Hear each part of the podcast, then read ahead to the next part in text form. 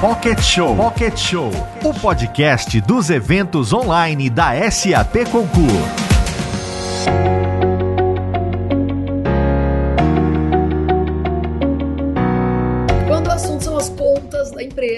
ESG também se torna tema de interesse para os executivos de finanças, os CFOs. Com a pandemia e a crise político-econômica do país, a sustentabilidade financeira dos negócios se tornou ainda mais fundamental, com os C-levels dedicando boa parte dos seus esforços para aplicar os princípios do ESG para atender às exigências dos clientes e conquistar novas fatias do mercado, aumentando a demanda de consumo e, lógico, como consequência, a lucratividade. Mas vocês devem estar se perguntando qual a relação de ESG com CFOs? Tradicionalmente, Normalmente, esse profissional é responsável pelas áreas financeiras clássicas da companhia, como contabilidade, contas a pagar e receber, orçamento, planejamento financeiro, relações com investidores, no caso das empresas abertas, né? É, e assim por diante, enfim. Porém, mais recentemente, o CFO passou a atuar numa esfera mais abrangente, sendo essencial na definição das estratégias e na geração de valor para os diferentes stakeholders. Por isso é tão necessário que os CFOs estejam envolvidos com a agenda ESG, já que o ESG nada mais é do que a criação de valor da companhia ao longo do tempo. Muito bem, hoje temos aqui um timaço, um time maravilhoso de CFOs para debater esse tema e outros assuntos relacionados. Eu vou começar apresentando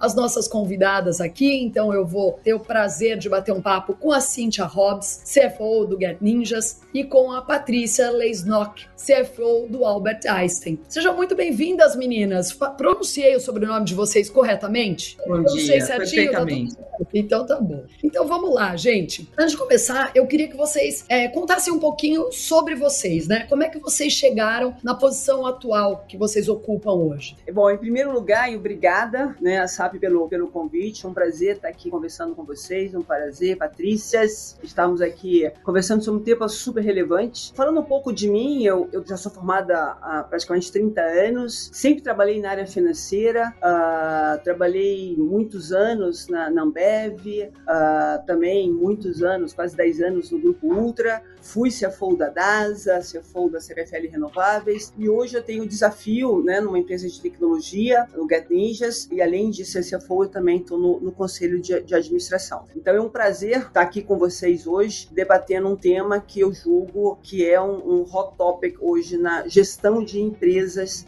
que é a questão do ISG, que para mim o que a gente está falando é a sustentabilidade dos negócios no longo prazo. Exatamente. E você, me achará? Eu tenho também bastante tempo de experiência na área de finanças e administrativo, mais de 25 anos. Aqui na Sociedade Albert Einstein eu já tenho 21 anos de, de trabalho, né? então venho desempenhando diversas funções, estou crescendo junto com o crescimento que o Einstein apresenta e há cinco anos eu estou na posição de CFO dessa organização. É um aprendizado, né? porque esse crescimento crescimento do Einstein também está relacionado com o crescimento do tema sustentabilidade. Né? Acho que uma particularidade aqui é como a instituição sem finalidade de lucro, onde esses temas são tratados de maneira mais natural. Né? Ele, tem, é, ele tem um início mais é, no core da, da organização. Então, eu cresci com finanças, mas sempre com viés de sustentabilidade, mesmo quando esse tema ainda não era tão recorrente nas empresas de outras, é, de outras naturezas. É, recentemente, eu assumi também dois conselhos, eu faço parte de um conselho de administração de uma ONG chamado Instituto Serendipidade, que trabalha com a inclusão de pessoas com deficiência intelectual. Então, é, uma, é um aprendizado e uma visão também de inclusão e diversidade que agrega muito ao tema ESG. E também faço parte de uma empresa de capital aberto, a Monte Rodovias, é uma empresa de infraestrutura, que aí é um outro, né, mais um lado da, dessa moeda, uma empresa com finalidade de lucro, mas também muito preocupada com as questões do impacto e do legado que essas empresas podem deixar para a sociedade. Então, eu tenho aí uma experiência de uma grande organização de saúde que nasceu ESG, né, de uma ONG que trabalha muito com a questão de inclusão e com a, uma empresa de capital capital aberto, mas que também tem as suas raízes e seus propósitos focados na geração de lucro, mas a geração de lucro responsável com a sustentação no longo prazo. E muito tá obrigada também por Bom, estar aqui, assim, agradeço esse convite. Imagina, a gente agradece pelo tempo de vocês, né, e por estarem aqui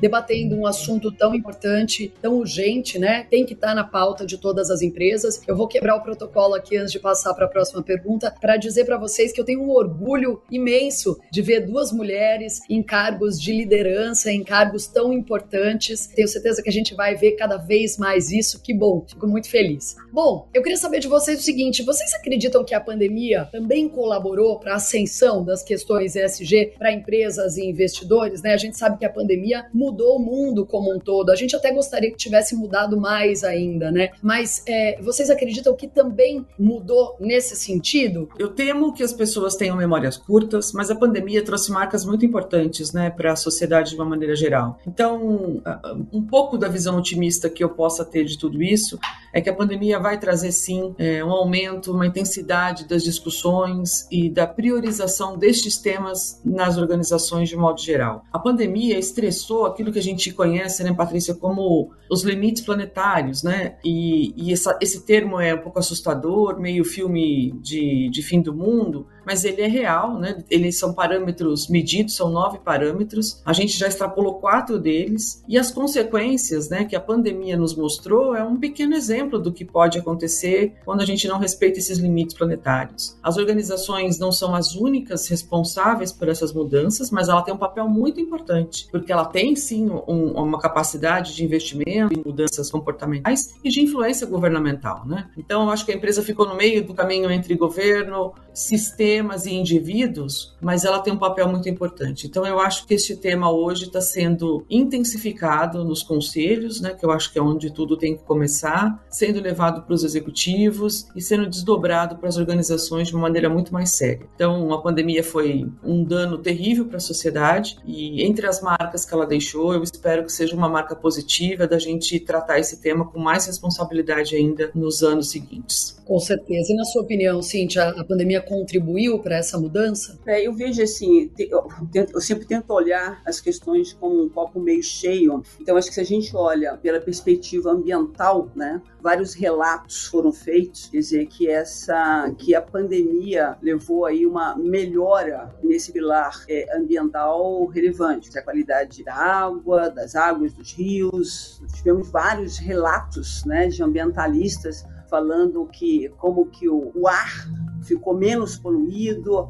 enfim, então acho que a pandemia, eu acho que foi uma, um bom retrato de como que esse nosso dia a dia acelerado tem um impacto para aqueles mais céticos. Eu acho que tivemos aí uma experiência para mostrar que o nosso impacto no meio ambiente é extremamente relevante e o começo da pandemia nos mostrou claramente isso. Nesse aspecto até é positivo. Eu acho que o grande impacto da pandemia foi na, no pilar social, onde claramente empresas que tinham uma penetração menos relevante, adotavam menos tecnologia, foram obrigadas a aumentar o nível de tecnologia no dia a dia das operações. Como exemplo, o home office, quer dizer, as pessoas impossibilitadas de trabalhar no escritório, quer dizer, as empresas foram obrigadas a instrumentalizar, a implantar sistemas para que as pessoas pudessem trabalhar de casa. Né? Então, acho que teve uma, um avanço extremamente importante. Ganhamos aí alguns anos de avanço tecnológico aí nas empresas em geral. E do ponto de vista também social, quer dizer, eu diria que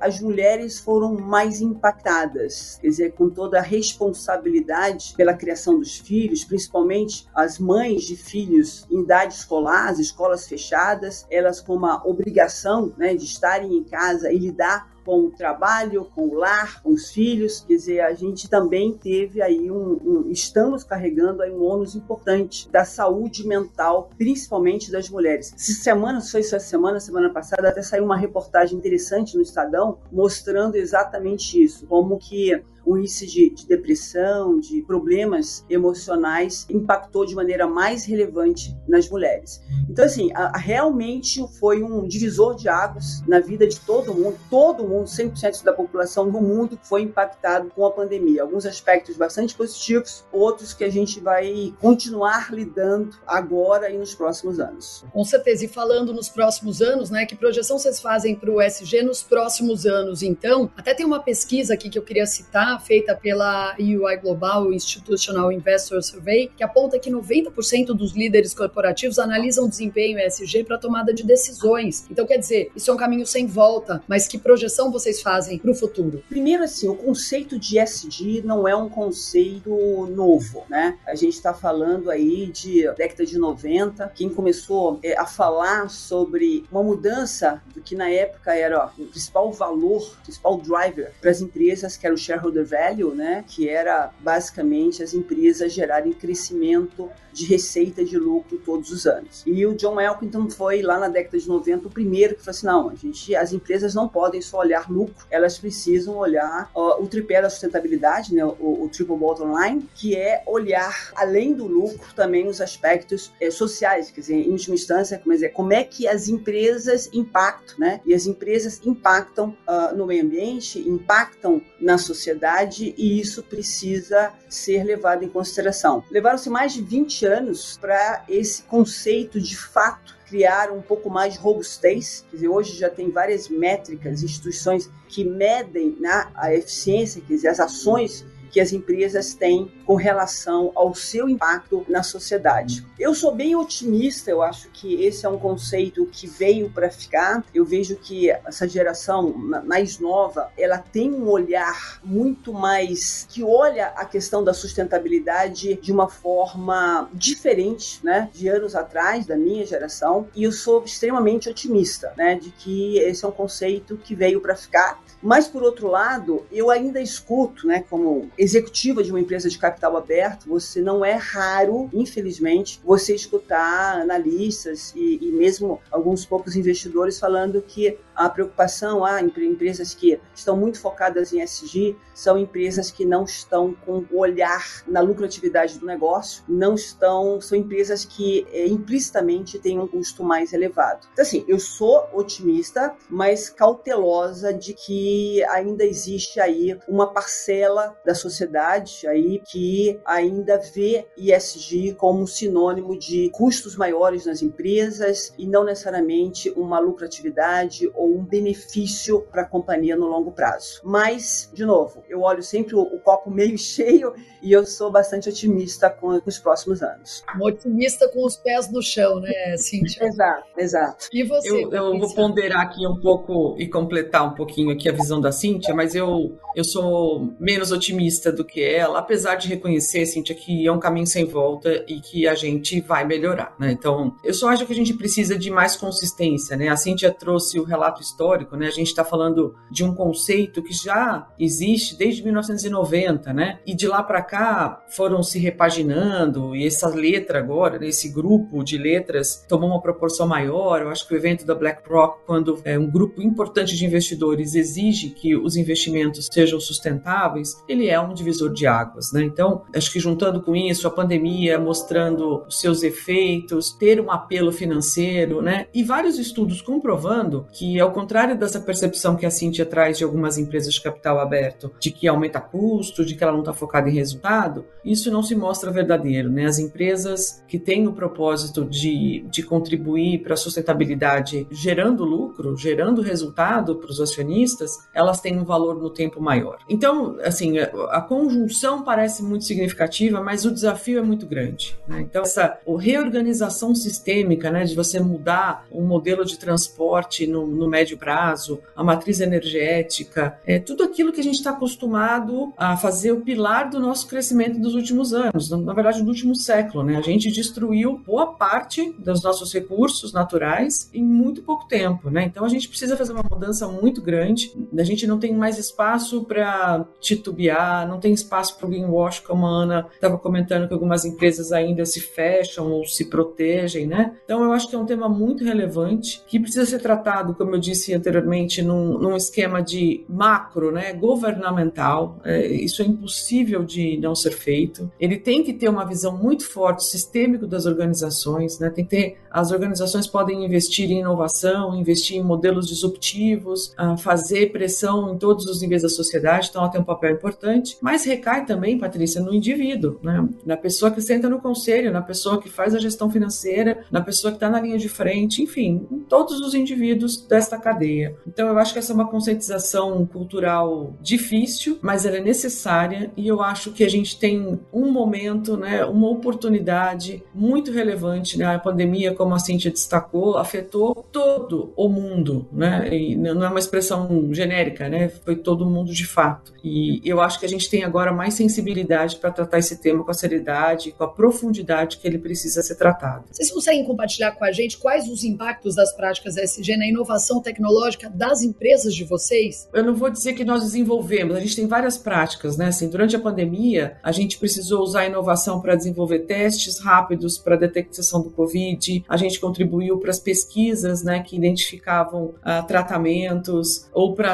desqualificar alguns tratamentos, o que também é igualmente importante. Mas eu vou dar um exemplo de tecnologia que estava quase pronta, adormecida e que foi acelerada durante a pandemia, que foi a telemedicina. Então, é uma tecnologia simples, mas que tinha uma série de resistência dos órgãos reguladores e que se mostrou extremamente eficaz e seria impossível a gente ter tido o resultado no Brasil que nós tivemos se o Einstein e outros players de saúde não tivessem usado esse recurso para fazer atendimentos num país tão grande quanto o Brasil. Então, os exemplos, além de pesquisas, exames e é, tecnologias que foram aceleradas, eu acho que a telemedicina se comprovou no momento da pandemia um, uma inovação importantíssima de levar qualidade com baixo custo e ampliação de acesso para um momento tão crítico quanto a pandemia exigiu do sistema de saúde nacional. O Get Ninjas, quer dizer, é uma plataforma que conecta né, profissionais autônomos uh, com clientes. Então, a gente é promotor e tem um impacto social é, pelo modelo de negócio né, da, da, da, da plataforma. Uh, a gente auxilia na renda, uh, só para gente dar uns números, né? Se a FOL tem que ter número, a gente está falando no Brasil aí na casa de 28, 30 milhões de, de profissionais autônomos aqui no Brasil, que prestam todo tipo de serviço. No Get Ninja a gente tem mais de 500 serviços diferentes, que vão de, de pintor, encanador, professor particular, é, andador com, de, de, de pets, enfim, se imagina um serviço a gente tem disponível na plataforma. E, sem dúvida, o ISD é esse conceito da sustentabilidade, quer dizer, as pessoas estão fazendo cada vez mais uso de ferramentas, quer dizer, a pandemia também acelerou a utilização da tecnologia nas mais diversas áreas né, é, das suas vidas, e nesse sentido, a gente viu e tem visto aí uma aceleração muito grande na utilização de tecnologia, no nosso caso, na contratação de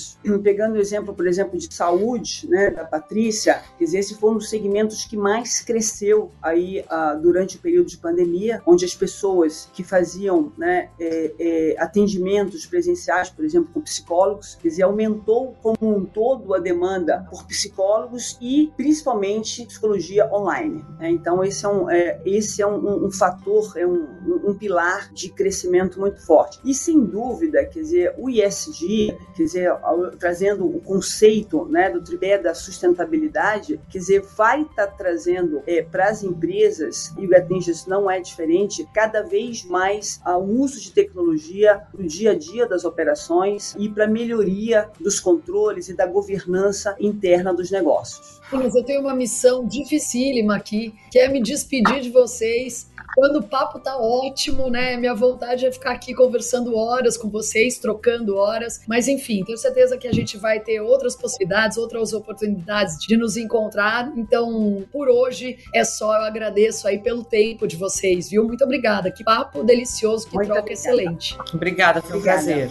Obrigada, foi um prazer. Você foi todo nosso. Obrigada pela presença de vocês nessa edição do SAP Concur, por essa troca e estaremos juntas em breve, se Deus quiser.